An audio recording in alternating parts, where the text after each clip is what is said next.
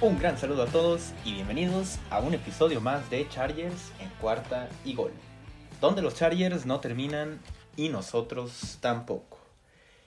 Me da mucho gusto que puedan acompañarnos en un episodio más, ya lo saben amigos, yo soy Luis Chávez y recuerden eh, buscarnos en nuestras redes sociales para estar al pendiente de todo el contenido, tanto de los Chargers como de la NFL, ¿no? A mí me pueden encontrar en arroba luischavez08 y a la cuenta de eh, este programa en arroba cuarta y gol chargers. Y también, mm, obviamente, no olviden seguir a la cuenta principal de Cuarta y Gol para que ahí estén al pendiente de todas las noticias que se den. Que bueno, ya parece ser que eh, vamos a descansar un poco, ¿no? De toda esta vorágine de noticias que, que hubo las bueno, desde antes de que empezara la agencia libre y que eh, fue terminando, ¿no? Con lo que sucedió la semana, la semana pasada con el trade de Tariq Hill, que ya no lo pudimos platicar aquí en el programa, si mal no recuerdo fue el miércoles en la mañana, entonces eh, justo ya habíamos grabado episodio, pero bueno, simplemente rápido, eh, un jugador explosivo que ayudaba muchísimo a la, a la ofensiva de los Chiefs y que pues ahora no cambió de conferencia, pero por lo menos sí cambió de división.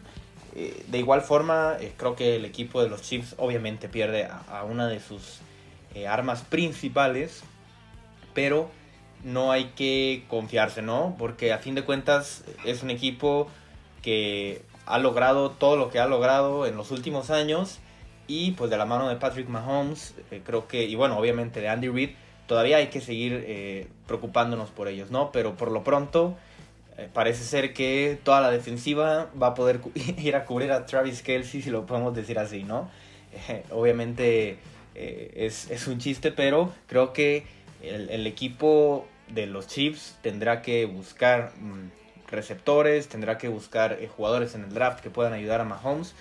Porque de, de, otra forma, pues esto se ve muy complicado, ¿no? Sabemos que llegó Juju Smith-Schuster, pero pues no es así como que ni un ni un poquito lo que, lo que te permitía buscar o lo que te ayudaba en el esquema un Tyreek Hill. Así que creo que sí es una gran baja para los Chiefs. Creo que con esto em, tal vez la pelea por la división obviamente se cierra muchísimo más y, hasta cierto punto creo que los Chiefs son los que más han salido perdiendo de esta agencia libre.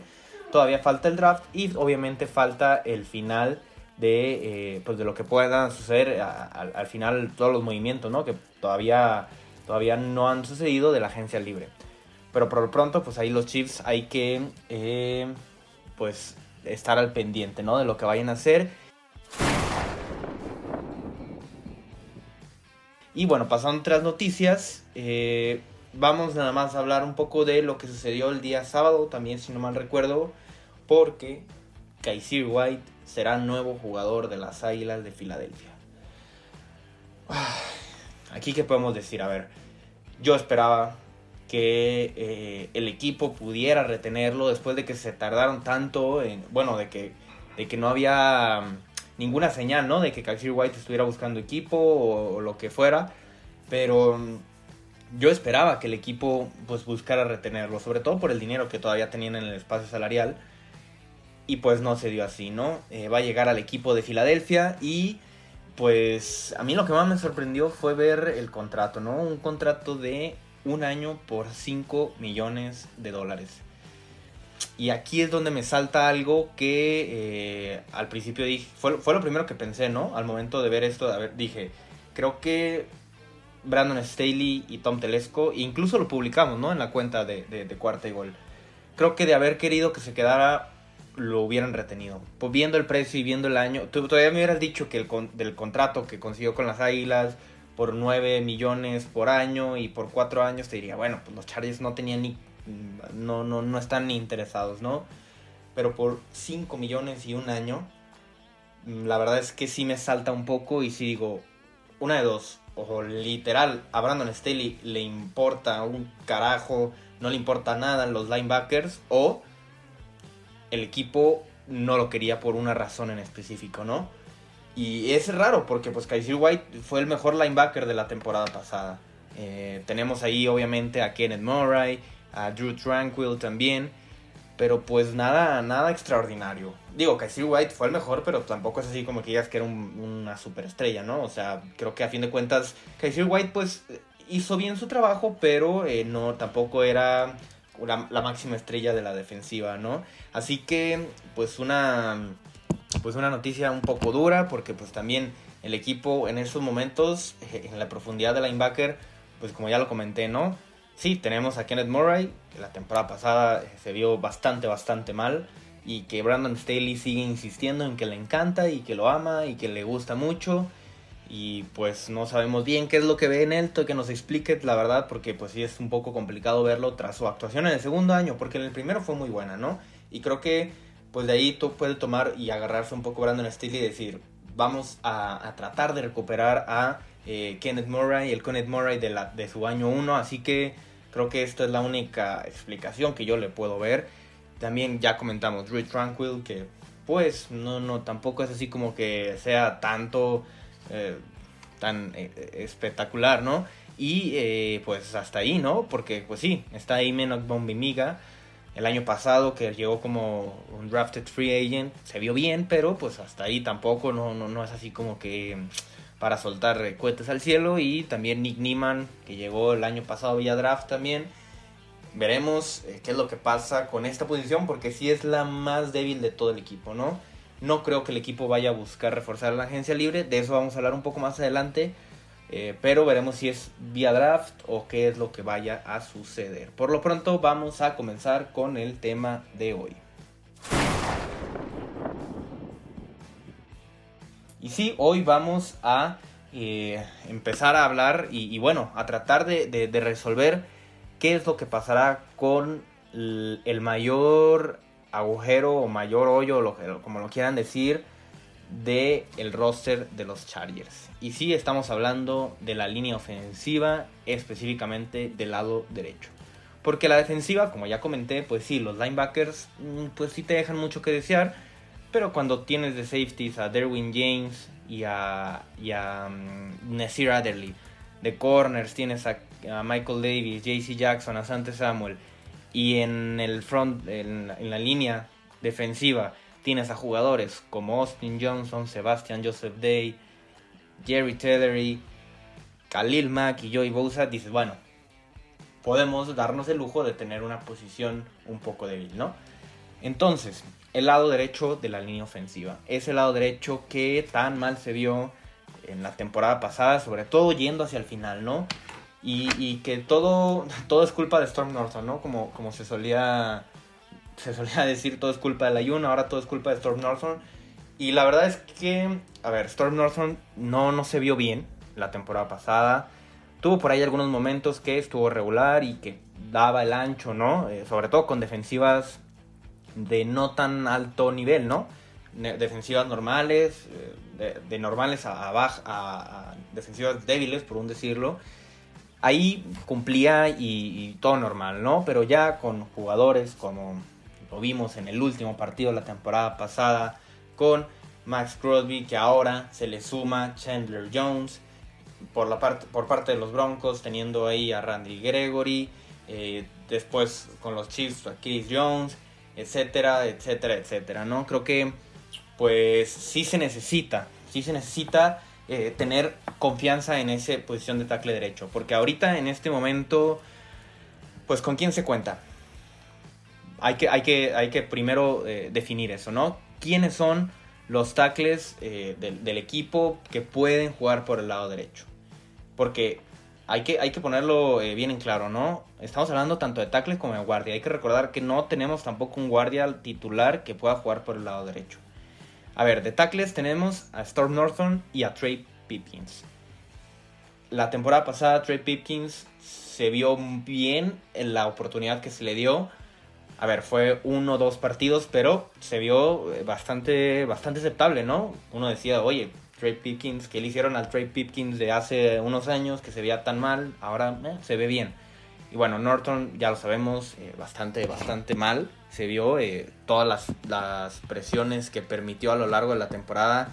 Simplemente mm, es algo que no se puede permitir, ¿no? En, en, un tackle titular. sabemos que Storm Norton pudiera ser un buen suplente de repente cuando se necesitara en rotaciones, etc. Pero a ver, la temporada pasada en mil, 1074 eh, snaps de tackle derecho, Norton permitió 60 presiones y 10 capturas. Esto es un número bastante, bastante alto. Así que eh, creo que esa no es la respuesta. No, no creo. A ver, y yo creo que Brandon Staley no está pensando ni Tom Telesco en decir, vamos a jugárnosla con Storm Norton y Trey Pipkins. Yo no creo eso. Eh, la verdad es que no, no lo veo por ahí. De alguna forma, los Chargers van a tener que resolver esa posición de tackle derecho. ¿Y cuáles son las opciones? ¿Qué es lo que puede pasar? Podría ser que en el draft los Chargers buscaran a este tackle derecho. Recordemos que se tiene el pick 17, el de primera ronda, y en segunda ronda no, no hay pick. Recordamos que eh, este pues se fue, ¿no? En el trade con, con, los, con los Osos de Chicago por Khalil Mack. Así que, eh, pues bueno, los Chargers no tienen pick de segunda ronda y tendríamos que esperar entonces hasta la tercera ronda.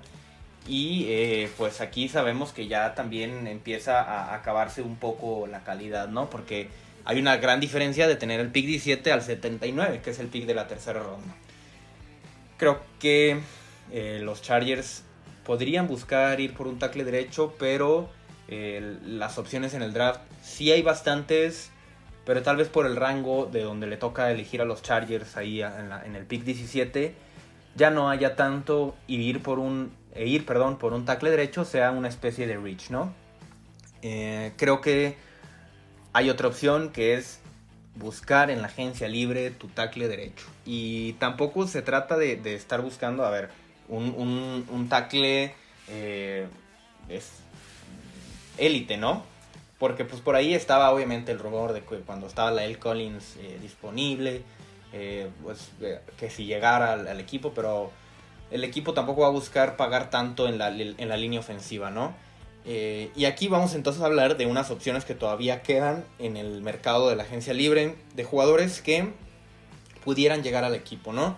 Esta mezcla de, experiencia y esta mezcla de talento que puedas decir, ¿sabes qué? Ya con esto eh, estoy tranquilo en la posición de tackle derecho, vamos a, seguir buscando eh, talento en otras posiciones, ¿no? Y el primero de ellos es Riley Reef. Riley Reef podría llegar eh, por un contrato tal vez de dos años por 13, 14 millones. Eh, creo que es un, precio bastante considerable. Un jugador bastante consistente que incluso puede jugar por ambos lados, por el lado izquierdo y por el lado derecho. Esto es como un plus, ¿no? Por cualquier cosa que pueda llegar a pasar, podrías utilizar, utilizarlo, ¿no? Por el lado, por ejemplo, esperemos que nunca pase, pero que Storm, eh, perdón, Storm que Rashawn Slater tenga que perderse algún partido pones, pudieras eh, utilizar a Riley Reef por el lado izquierdo y ahora sí Storm Norton o, eh, Trey Pipkins, pues que se vengan, ¿no? Mientras, eh, que se vengan al lado derecho mientras regresa Rashawn Slater. es un muy buen bloqueador en el juego terrestre. puede subir niveles bastante bien al momento de estar haciendo esos bloqueos. Y puede competir y ganar a defensivas de buenas a malas, ¿no? tal vez sí pierda eh, mucho, bueno, no muchos, pero sí pierda algunos eh, mano a mano, ¿no? Con, jugadores estrella como un Max, Crosby o Randy, Gregory, perdón, eh, hablando, ¿no? De la división. Pero no va a pasar lo que sucedió con Norton el, el, último partido de la temporada pasada, ¿no? Así que Riley Reef podría ser una buena opción. Lo malo que, bueno, ya tiene 33 años, ya 10 temporadas con el equipo, es bastante, bastante veterano. Eh, viene de su peor temporada según eh, Pro Football Focus en el bloqueo en jugadas de pase, ¿no? Entonces, por este lado, pues eh, Justin Herbert se vería un poco afectado y en 2021 solamente jugó 12 juegos, ¿no? Por las lesiones. Pero bueno, sabemos que Justin Herbert, a ver, lo que hizo Justin Herbert con Norton la temporada pasada de tackle derecho, si tú le pones a uno mejor, pues ya con eso es suficiente, ¿no? No estamos pidiendo que llegue el mejor tackle derecho de toda la liga. ¿Qué otra opción hay? Jermaine Ferry. Él podría llegar igual por un contrato de dos años, 12, 13 millones.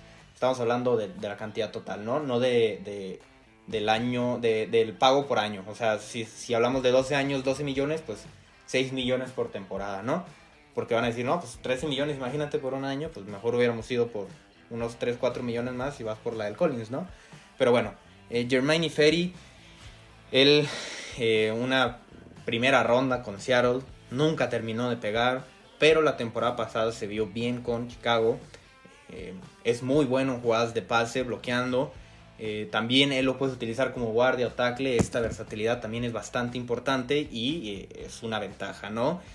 Lo malo de él, pues no, no es muy bueno en jugadas terrestres. Es lo contrario, ¿no? A lo de Riley Reef. Riley Reef, bueno en jugadas terrestres, malo en, bloqueo en jugadas de pase. Y Jermaine Ferry es totalmente lo contrario. Y otra cosa muy mala de él, muchísimos castigos. Desde el 2016 tiene la mayor cantidad de castigos por un tackle derecho, ¿no?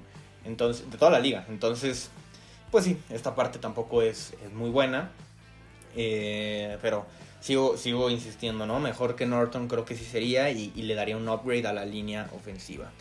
Y por último, otra opción que pudiera llegar, David Quisenberry.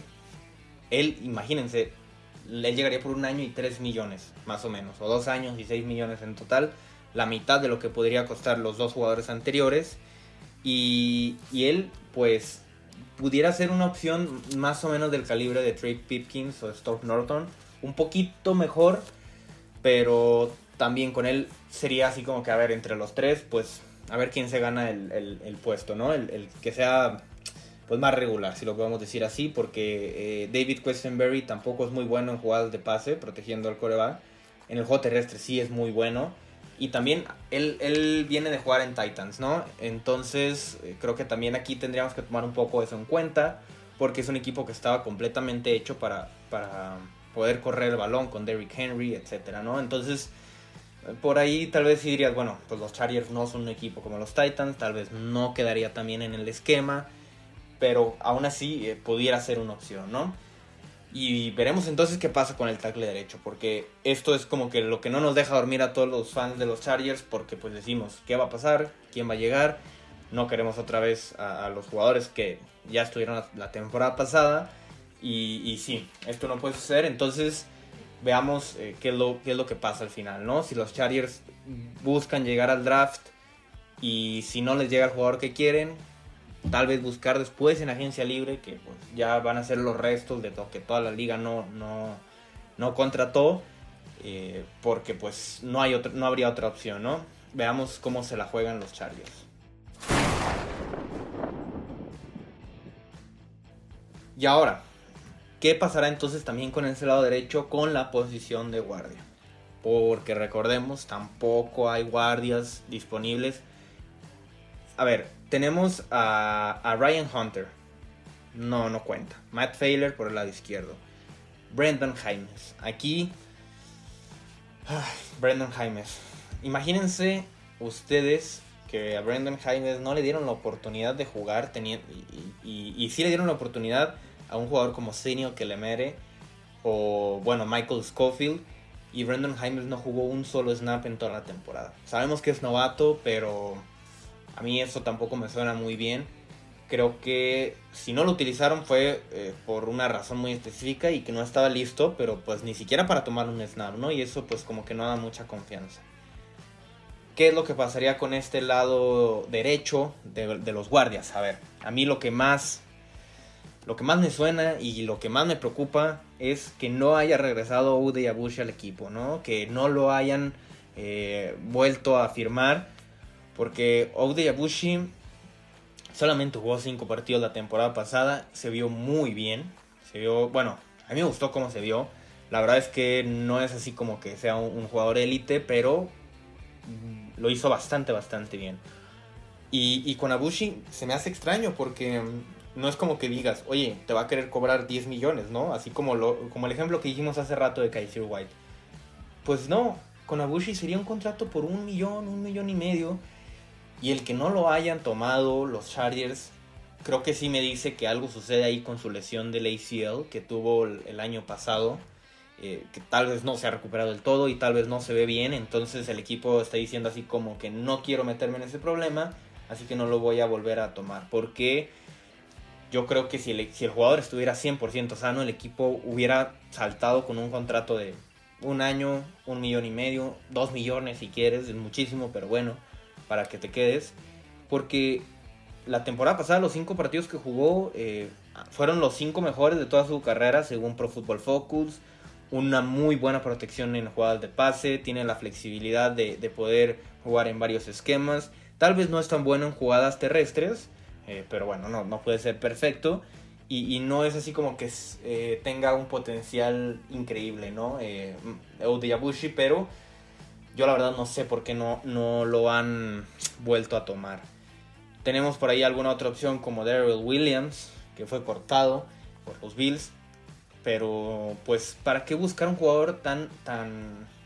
Pues sí, ¿no? O sea, si tú tenías a ¿por qué buscar a otro jugador? Eso es lo que mm, tal vez pienso yo que, que pueda ser pues la duda. ¿Qué podría pasar entonces? Si buscas a alguien en agencia libre o tal vez jugártela con Brendan Jaimes, ver qué es lo que sucede, también ir en el draft por un guardia. Creo que aquí sí, en, en, una ronda 3, sea mucho más factible encontrar un guardia que puedas poner desde el día 1. Eh, en ronda 4 también incluso. Entonces creo que por ahí sí se van a ir por el draft, ¿no? Los Chargers buscando a un jugador, tal vez para ponerlo a competir con Brendan Jaimes. Esto si no regresa a Bushi. No creo que vayan a ir por un guardia derecho en la agencia libre, lo veo bastante difícil. Y eh, creo que eh, pues el equipo tendrá que buscar alguna forma de, de, hacer que esto mejore. Porque el equipo no va a llegar a la temporada con sus con, con Trey Pickens, Esther Norton y, y, y Brendan Jaimes como sus tres jugadores del lado derecho de la línea ofensiva, ¿no? Entonces hay que mantener la calma, hay que estar tranquilos, el equipo lo va a buscar resolver de alguna forma, incluso eh, buscar algún centro, porque ahorita en el roster solo tenemos a Corey Lindley, ¿no? Sabemos que es el mejor de la liga, el mejor centro, uno de los dos, tres mejores centros, pero pues solamente está él. Em, este, es, este es yo creo que el mayor problema de los Chargers en lo que queda de esta de este offseason, poder eh, resolver este, este problema del lado derecho de la agencia libre.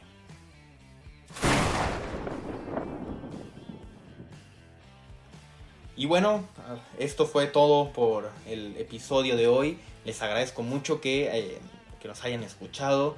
Veremos qué es lo que sucede con, con, este, con este problema que tienen los Chargers, si lo podemos llamar así, porque sí, sí es un problema y uno bastante grande. Esperemos lo puedan resolver, así como lo resolvieron el año pasado con Rashawn Slater y, y Connie Lindsay, ¿no? Y también Matt Feiler, sobre todo, ¿no? En ese lado izquierdo que ya está ahorita impecable y es de los mejores, sin lugar a duda, de toda la liga.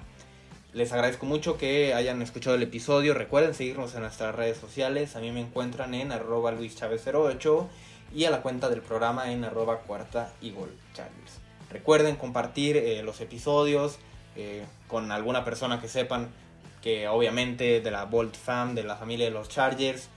Ahí estamos, vamos ya a empezar a preparar lo que se viene, que es el draft. Ahora sí, ya estamos, bueno, de hecho ya comenzamos a prepararlo, pero ya a partir de la siguiente semana iniciaremos con este tema para poderle dar todo el mes de abril hasta el draft que será el día 28 de abril. Un saludo a todos, les mando un abrazo, y nos escuchamos en el próximo episodio porque ya lo saben, los Chargers no terminan y nosotros tampoco. Cuarta y gol.